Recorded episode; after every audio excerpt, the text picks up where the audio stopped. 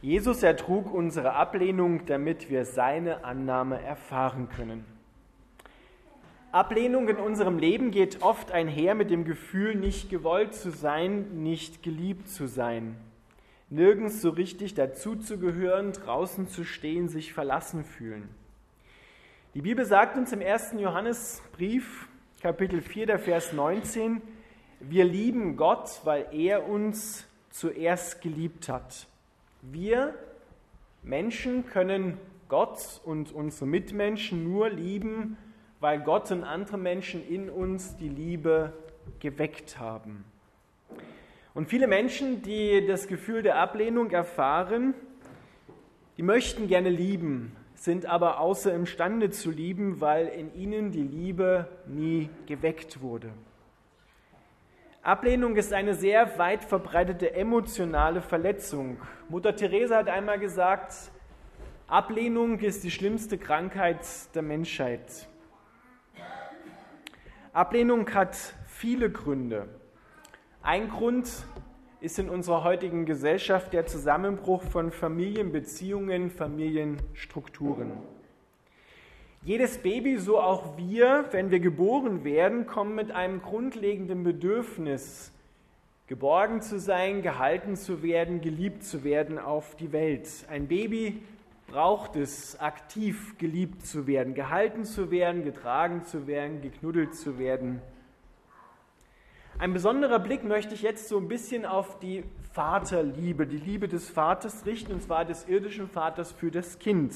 Das soll die Liebe der Mama nicht herabwürdigen, aber meistens steht so im Vordergrund die Liebe der Mama. Heute geht es mal um die Liebe des Vaters. Wenn ein Baby in den Armen des Vaters liegt und ein Vater hält anders, ein Vater liebt anders, ein Vater spielt mit dem Kind anders, dann spürt das Kind, hier bin ich sicher, hier bin ich geborgen, da kann um mich herum passieren, was will. Bei ihm bin ich in Sicherheit. Doch diese liebevolle Annahme eines Vaters erfahren leider immer weniger Babys in unserer Gesellschaft, weil Beziehungen auseinanderbrechen und Väter die Beziehungen verlassen. Ein weiterer Aspekt, warum Menschen unter Ablehnung leiden, ist, ja, der beginnt schon vor der Geburt, ab der Empfängnis. Stellt euch eine Mutter vor, die mit einem weiteren Kind vielleicht oder in einer besonderen Situation in ihrem Leben überfordert ist. Sie ist nochmal schwanger geworden und dann kommen vielleicht so Gedanken, ich wünschte, ich wäre nicht schwanger geworden, ich wünschte, dieses Kind würde nicht geboren werden. Das braucht sie nicht einmal auszusprechen, sondern einfach nur zu denken, das Kind im Mutterleib spürt, diese Ablehnung, die vielleicht auch noch verstärkt wird durch den Vater. Es gibt eine Generation, die noch unter uns lebt. Das sind so die Nachkriegskinder, die in der Nachkriegszeit geboren worden sind. Dort gab es finanzielle Not, dort gab es wenig zu essen, zu trinken. Und wer dann noch, noch vielleicht ein Kind bekommen hat, der wird auch gedacht haben, auch das noch. Wäre doch dieses Kind nicht geboren worden.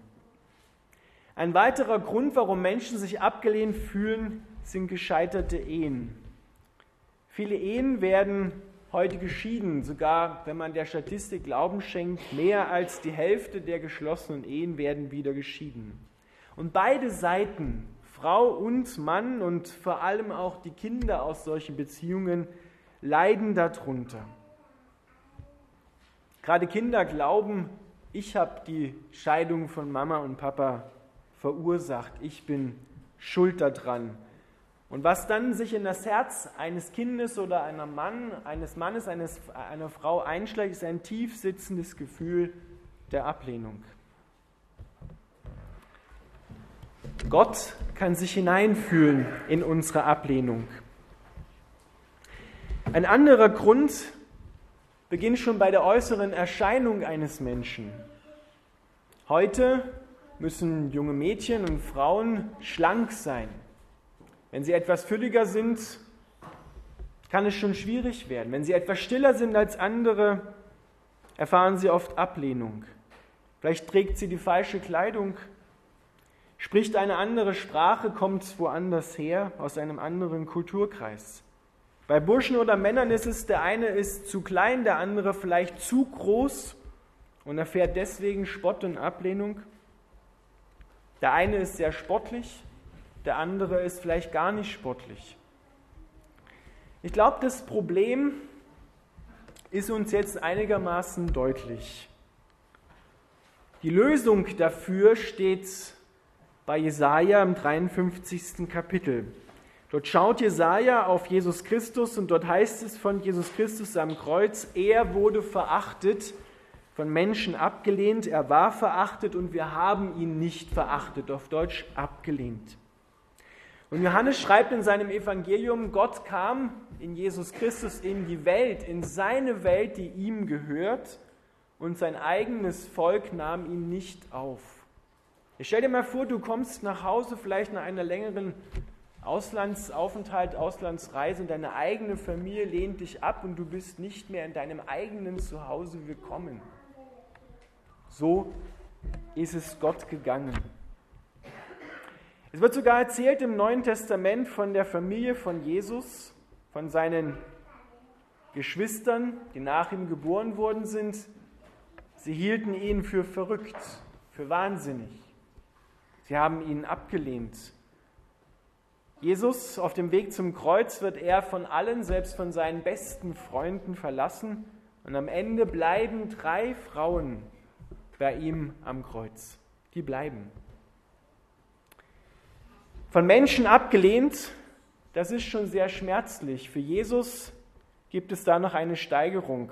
Er wurde von seinem himmlischen Vater abgelehnt. Das ist die schlimmste Form der Ablehnung, die wir Menschen erfahren können, wenn dein Vater dich ablehnt.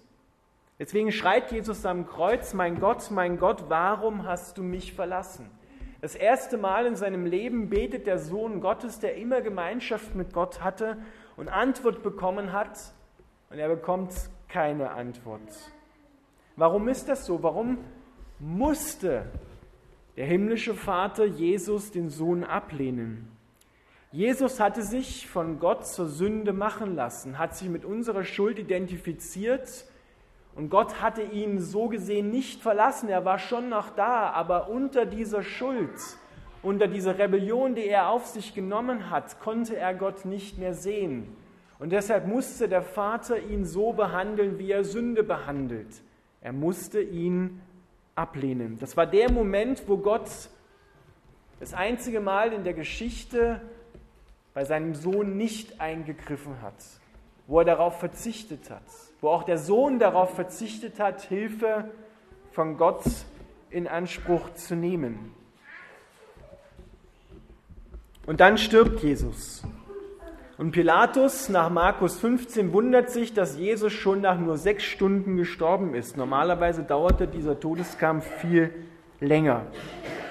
Wir erahnen, woran Jesus gestorben ist. Nicht an den Wunden, die ihm das Kreuz beigebracht hat, auch nicht an den Striemen, die ihm vorher beim Auspeitschen beigebracht worden sind, sondern er ist an einem gebrochenen Herzen gestorben der ewige Sohn Gottes, der vom Vater in diesem Moment abgelehnt wurde, ist an einem gebrochenen Herzen gestorben.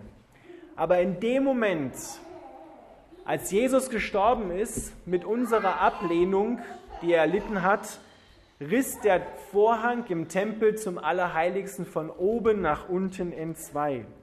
Und das heißt auf Deutsch, Gott sagt, komm, weil Jesus die Ablehnung, deine Ablehnung ertragen hat, bist du herzlich bei mir willkommen. Überall dort, wo Menschen sich abgelehnt fühlen, wo du dich abgelehnt fühlst, da darfst du wissen, dass es Jesus getragen hat und dass aufgrund dieser stellvertretenden Ablehnung die Annahme beim Vater jetzt da ist.